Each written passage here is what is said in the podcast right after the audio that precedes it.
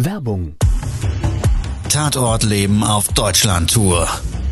Eine einzigartige Show, perfekt für alle True Crime Fans. Erlebe echte Tatortgeschichten, spannend erzählt von Marcel Engel, Deutschlands bekanntester Tatortreiniger. Erfahre, was Marcel von den Toten lernen konnte, bei über 15.000 Tatorten.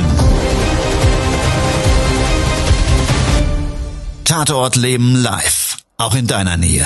Jetzt Tickets sichern.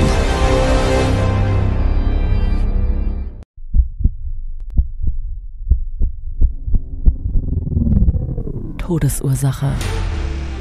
Der Podcast mit Tatortreiniger Marcel Engel. Es wird immer mal wieder in meinem Podcast vorkommen, dass wir sehr tief in das Geschehen eintauchen. Ich werde offen darüber sprechen. Damit meine ich, dass Flüssigkeiten wie Blut als Element das kleinste Problem sein wird. Ich freue mich, wenn ich euch auf eine Gedankenreise entführen darf in meine Welt des Tatortreinigens. Todesursache. Der Podcast mit Marcel Engel. Hallo, schön, dass du Zeit und Lust hast, mit mir gemeinsam eine spannende Tatortgeschichte zu durchleben. Es gibt ja ein schönes Sprichwort. Die Rache ist süß. Und ich glaube, wir alle, wir kennen das, wenn uns was Ungerechtes widerfährt oder jemand einfach auch ein bisschen arschig zu uns ist, ja, dass man so eigentlich Lust hätte, dem das mit barer Münze zurückzuzahlen. Also so eins zu eins ihm das Gleiche einzubrocken, wie man vielleicht selber erfahren hat. Ja, es heißt ja immer, die wahre Stärke liegt im Verzeihen und im Vergeben, aber naja, wir sind ja alles nur Menschen. Ich glaube, das klappt nicht immer. Und selbst wenn du das noch nicht praktiziert hast, also an jemand anderem Rache genommen und du dich jetzt da nicht direkt wiederfindest, ich glaube, du kannst dich gut reinversetzen, was ich meine. Ich habe vor vielen Jahren einen Tatort gehabt. Ein Tatort auf einer Baustelle. Angerufen hat uns der Bauträger und die Information war, es gibt viel Blut. Der Architekt selber wollte die Baustelle nicht mehr betreten unter diesen Umständen und die Bauarbeiter in diesem Abschnitt einer mehr Parteienanlage, die da gebaut wurde als Wohnungen und die sich noch so mehr oder weniger in Teilabschnitten im Rohbau gefunden hat und in anderen Abschnitten, ähm, ich glaube, da wurden über 200 Wohnungseinheiten gebaut. Ähm, also in unterschiedlicher Bauphase haben sich diese Baustellenabschnitte befunden und auf einer ist, wie gesagt, auf der Baustelle in dem Treppenhaus und auf zwei Stockwerken viel Blut gewesen. Ja, also das war so die Ansage. In der Zentrale hat man mir dann Bescheid gegeben. Ich habe dann nochmal mit dem Bauträger telefoniert, habe ihm gesagt, dass ich noch einen Auftrag fertigstelle, aber so im Laufe der nächsten Stunde zu der Baustelle rüberfahren kann. Und der selber hatte mir eigentlich gar keine weiteren Informationen von sich aus gegeben. Ich habe eigentlich auch nicht hinterfragt, weil ja, das machst du halt nicht immer. Du fragst nicht immer, was ist denn da los? Das langt mir, wenn meine, meine Mädels das im Callcenter oder die Jungs da im, Callcenter ähm, abfragen und wir das einfach so vom bürokratischen Akt her alles aufgenommen hatten. Fahrzeug musste ich nicht packen, war ja eh schon unterwegs. Bei einer Tatortreinigung, da hast du sowieso alles dabei. Aber von was ich ausgegangen bin, ist eigentlich, dass sich da vor Ort ja, ein Arbeitsunfall zugetragen hat. Das ist nämlich wirklich schon ganz häufig passiert, dass wir auf eine Baustelle gerufen wurden und ja, jemand gestürzt ist oder durch ein Schneidgerät irgendwie eine Schnittverletzung, eine tiefere entstanden ist und dadurch irgendwie alles dann voll geblutet wird. Ja? Also bis dann da jemand verarztet wird und so weiter. Das kommt immer mal wieder vor. Und dann ist es auch immer mal wieder so, dass die da nicht einfach einen Eimer Wasser drüber kippen, sondern das wirklich den Bedarf hat, dass wir als Tatortreiniger anrücken. Und das ist dann so unser Job. Gut, also ich bin dann vor Ort gekommen. Was mich an der Stelle so ein bisschen gewundert hat, also es wird dann ja im Regelfall auch erstmal ermittelt. Also wenn ein Arbeitsunfall entsteht, dann gibt es unterschiedliche Ermittlungsbehörden, die dann also feststellen, ist da alles ordnungsgemäß abgesichert gewesen oder, oder, oder, also je nachdem, was da für ein Unfall passiert ist. Als ich da vor Ort war, war auf der Baustelle bin ich dann so aufgefahren. Das war also noch alles so richtig schlammig. Da waren noch keine Wege angelegt. Da sind auch noch so richtig große LKWs, so Betonlaster durchgefahren und so weiter. Und äh, an dem Tag hat es so ein bisschen genieselt und das war echt eine Schlammpampe. Und dann bin ich da mit meinem Vito fast stecken geblieben.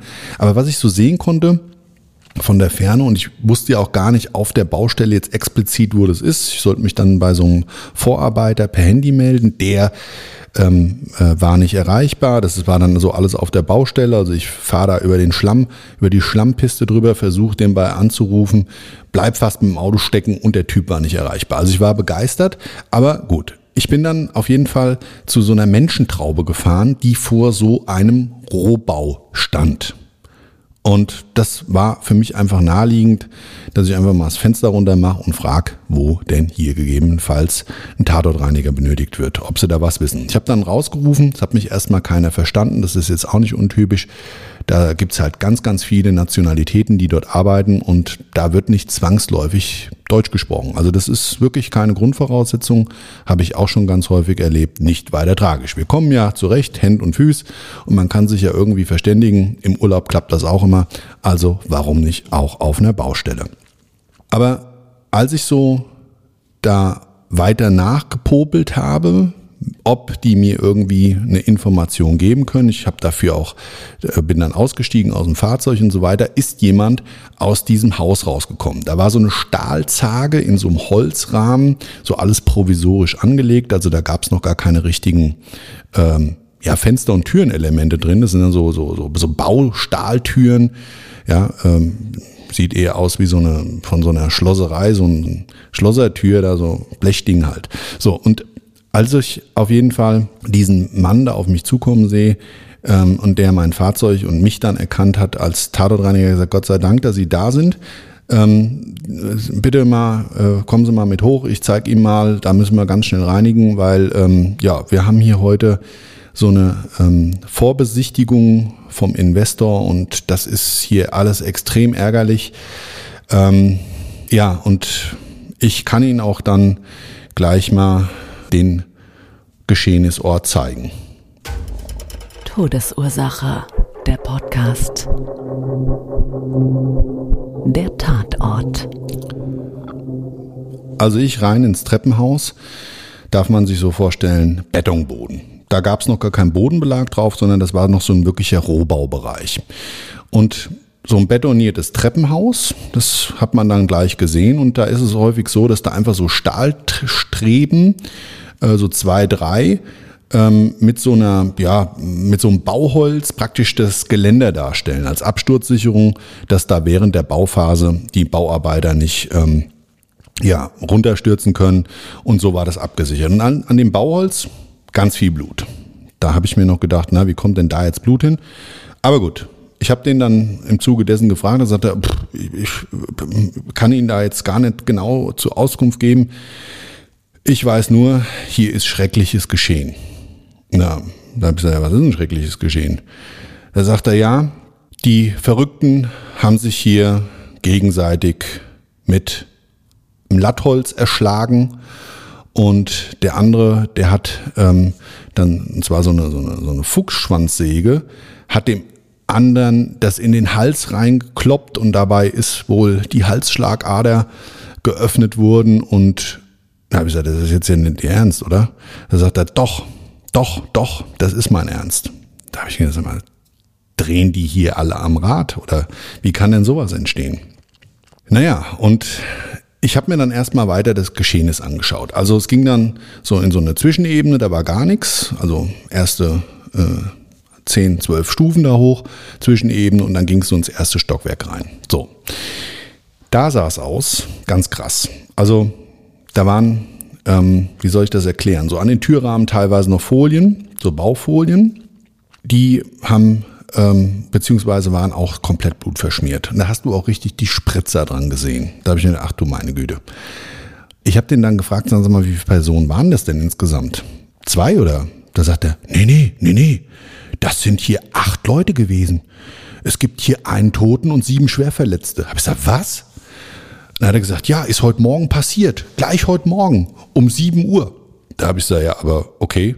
ähm, ja, die wurden auch schon alle äh, auf die Krankenhäuser hier verteilt, ja, und äh, ja, weil man muss ja auch so ein bisschen aufpassen auf die Parteien, äh, dass es da nicht wieder rappelt. Na, habe ich gesagt, sagen Sie mal, jetzt muss ich mal blöd fragen. Wie kann denn so etwas in aller Herrgottsname auf einer Baustelle passieren? Ja, und er wusste doch mehr, als er erst zugeben wollte. Todesursache, der Podcast. Der Täter. Also, was er mir dann erzählt hat, konnte ich echt fast nicht glauben, weil eigentlich war es erstmal, hm, wie soll ich sagen, ein bisschen lustig, wenn ich nicht den tragischen Hintergrund da gesehen hätte, mit welchen Folgen, hätte ich innerlich erstmal wirklich ein bisschen schmunzeln müssen, beziehungsweise lachen müssen. Also was ist passiert? Da sind mehrere Bautrupps ja immer darf man sich so vorstellen, meistens ist das ein Unternehmen, das macht dann die Elektroarbeiten, dann gibt es ein Unternehmen für die Sanitärarbeiten und ja, dann gibt es die Maler, die Maurer und so weiter und so weiter und so weiter. Und die werden immer in unterschiedlichen Abschnitten auf der Baustelle für ihre Tätigkeiten eingeplant. Ja, also der Architekt, der Planer, der stellt das alles so auf, wann welches Gewerk wie zu geschehen hat. Und ja, es ist oft, glaube ich, so auf solchen Baustellen, dass die sich auch manchmal nicht ganz äh, koscher sind. Also da, die werden nicht alle miteinander warm und sind da begeistert. Der eine schnappt den anderen Parkplatz weg, da ist dies, da ist das, dann wird leider auf dem Bau auch immer mal wieder was eingesteckt. Also einer beklaut den anderen und so weiter und so weiter. Und ja, also alle, die vom Bau kommen, die werden das kennen. Ja, du musst dein Zeug abschließen, du musst aufpassen wie ein Schießhund und das hat auch nichts mit den Nationalitäten zu tun. Das ist einfach, ja, das ist so. Ja, also da, da, da kann man nichts machen und das ist halt, glaube ich, auf ganz, ganz vielen Baustellen so. Aber was da jetzt passiert war, ist echt ein absoluter Vollknaller gewesen, weil die Maurer, die glaube ich, die sind somit die ersten da im Gewerk. Und diese Maurerfirma hatte auch eine Trockenbauabteilung. So. Und ich weiß nicht, wie das normalerweise gesplittet ist. Ob normalerweise der Maler auch die Trockenarbeiten macht oder der Maurer ausschließlich die Bodenplatte und die Betonarbeiten und dann äh, die, die Mauern da hochzieht. Es ist auch völlig egal. Auf jeden Fall war wohl die eine Partei, nämlich die Maler von den Maurern, extrem angepisst. So, und was haben die gemacht? Die Maurer wurden dann eines Morgens von den Malern abgestraft. Ja, die haben denen wohl irgendwie äh, einen schweren Streich gespielt mit ihrem, ähm, ja, die hatten da einen Kühlschrank und da äh, war Essen drin. Das ist wohl auch komplett ungewöhnlich, aber bei denen war das so, weil die sich da auch wirklich einquartiert hatten. Ähm, das waren so Zeitarbeiter, die wohl aus dem Ausland kamen. So und haben wohl kein Deutsch, Wort Deutsch versprochen. Äh, und ja, also es ist auf jeden Fall da zu größeren Auseinandersetzungen immer gekommen. Und das hat so der Bauleiter mitbekommen. Und was jetzt die Maler den Maurern angetan hat, das weiß ich nicht genau, spielt aber auch keine Rolle. Ich kann an der Stelle aber erzählen, was die Maurer als Racheakt den Malern angetan haben, wenn man das so nennen darf. Die haben den nämlich in die Farbeimer geschissen. Dicke, fette Würste haben die da reingeschissen und als die dann in einem Bauabschnitt morgens die Farben angerührt haben, ja, dann gab es dann so eine statt weiße, so eine cremig cappuccino-farbene Farbe, die wohl auch gestunken hat, wobei Farbe ja einen sehr speziellen Eigengeruch hat, je nach Hersteller etc. etc. Aber die Scheiße hat man wohl durchgerochen. Ich habe die Farbeimer ja später auch noch entsorgt und selbst da haben sie noch gestunken. Und ich weiß gar nicht, wie das gewesen sein muss, als die so die Farbe ange, also die wird ja dann mit so einem Quirl, glaube ich, wird die aufbereitet und wird die aufgerührt. Und ja, einer von den Lehrlingen, der hat das wohl auch so gar nicht gepeilt und hat dann gedacht, naja, dann ist die halt ein bisschen braun, alles gut und hat die Farbe auch aufgestrichen. Und das hat der Geselle damit bekommen und dem ist dann der Kragen geplatzt. Daraufhin ist er in den Bauabschnitt der Mauer gegangen ist darüber gerannt in diesen, in diesen Rohbaubereich, wo wohl noch verschiedene Wände auf ja, Kundenwunsch, auf Käuferwunsch hin ähm, neu gemauert werden sollten. Und in dem Augenblick hat's da richtig geknallt. Also der Maurer hat dann dem Maler erstmal so ein Vierkant Holz über den Schädel gezogen. War halt ein harter Junge und hat da wohl mehrfach zugeschlagen. Immer wieder und immer wieder und immer wieder, wohl auch auf den Kopf. Daraufhin hat der Maler eine, eine riesen Platzwunde am Hinterkopf gehabt und ist wohl auch ein harter Hund gewesen, so möchte ich es mal ausdrücken. Und deshalb ist das vielleicht auch gesamteinheitlich dann so extrem eskaliert, weil der hat dann die Kollegen, die Malerkollegen von drüben zur Hilfe gerufen. Und da die Stimmung wohl über die Wochen der ja, Bauphase da sowieso schon immer wieder hochgekocht ist und wohl es wohl auch vorher schon irgendwie mal zu einer Körperlichkeit kam, sind die dann mehr oder weniger mit Handwerkswaffen bewaffnet in diesen Rohbau rüber, wollten ihren Kollege verteidigen und dabei ist wohl irgendwie, ja, ich habe das wie gesagt an der Stelle nur als Tatwaffe erzählt bekommen, mit so einer Fuchsschwanksäge, mit so einer ganz scharfen, explizit scharfen, ist der eine ähm, irgendwie dem anderen hat er dem das so in die Seite, in die Hals, Halsebene da reingeschlagen von der Seite vor lauter Zorn und vor lauter Wut. Und er hat dem dann dabei die Halsschlagader verletzt. Und bei dieser extrem tiefen Schnittwunde ist der Maurer dann auch an Ort und Stelle verblutet. Und die anderen, die haben das halt mitbekommen. Die anderen Maurer, die sind dann hochgestürzt und es ist wohl zu einer ganz wilden und wüsten Schlägerei gekommen ähm, mit der Folge, dass es, wie gesagt, sieben Schwerverletzte gab, einen toten Maurer, der leider seinen schweren Verletzungen erlegen ist und ähm, dieses Szenario, das hat sich über die zwei Stockwerke hingezogen. Also ich habe es ja ganz am Anfang schon erzählt. Ich bin unten reingekommen und auf dieser Treppe mit diesem Geländer ist wohl auch dieser Maurer verblutet. Deshalb also das viele Blut da an diesem Geländer und auch auf der Bettungtreppe und man muss dazu sagen, so grauer Bettung, der, der nimmt dieses Blut extrem schnell auf. Die sind also, ähm, wenn die, wenn die ausgetrocknet sind, extrem saugfähig und die haben das wirklich, das Blut äh, ja recht schnell so plasmaähnlich werden lassen. Der Tatort war ja morgens erst geschehen und als ich mittags vor Ort kam, war das Blut also schon sehr verdickt. In der oberen Ebene, dann über diese Treppe hinaus, gab es vier große Räume und überall, überall dort hast du entweder Schleifspuren gesehen, da konntest du auch sehen, dass die sich wohl richtig da auf den Boden gewälzt haben, ja, äh, teilweise mit wohl blutenden Kopfwunden ähm, und du konntest wirklich so auf dem, auf dem Boden und an den Wänden überall diese ja, massive Schlägerei, so möchte ich es mal nennen, bildlich abgezeichnet ähm, wie ein offenes Buch lesen. Also ganz, ganz krasse Nummer.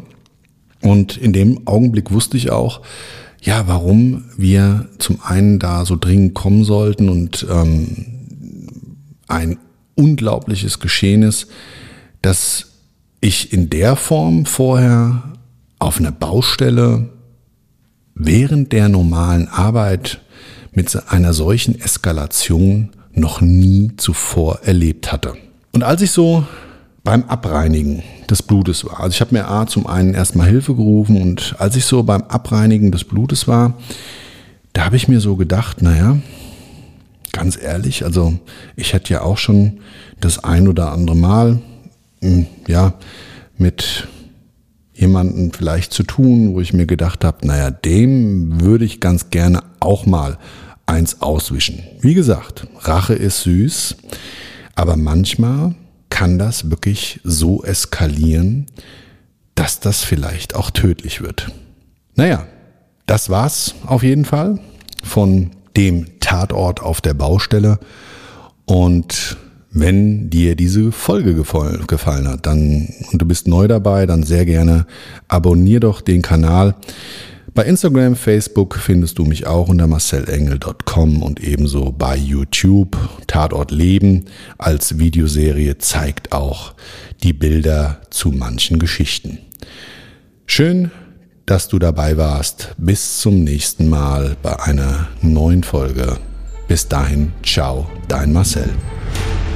Das war's schon mit der neuen Folge von Todesursache, der Podcast mit Marcel Engel. Kopf einer eigenen Spezialreinheit und Tatortreiniger bei mehr als 12.000 Orten auf der ganzen Welt. Was kann Marcel für dich bereinigen? Jederzeit. Weltweit. Melde dich oder klick dich einfach mal durch auf marcelengel.com. Empathisch, tiefgründig, ehrlich. Todesursache lässt dich garantiert nicht kalt. Seid dabei. Ich freue mich. Abonniere die Staffel und du kommst für keine Folge zu spät.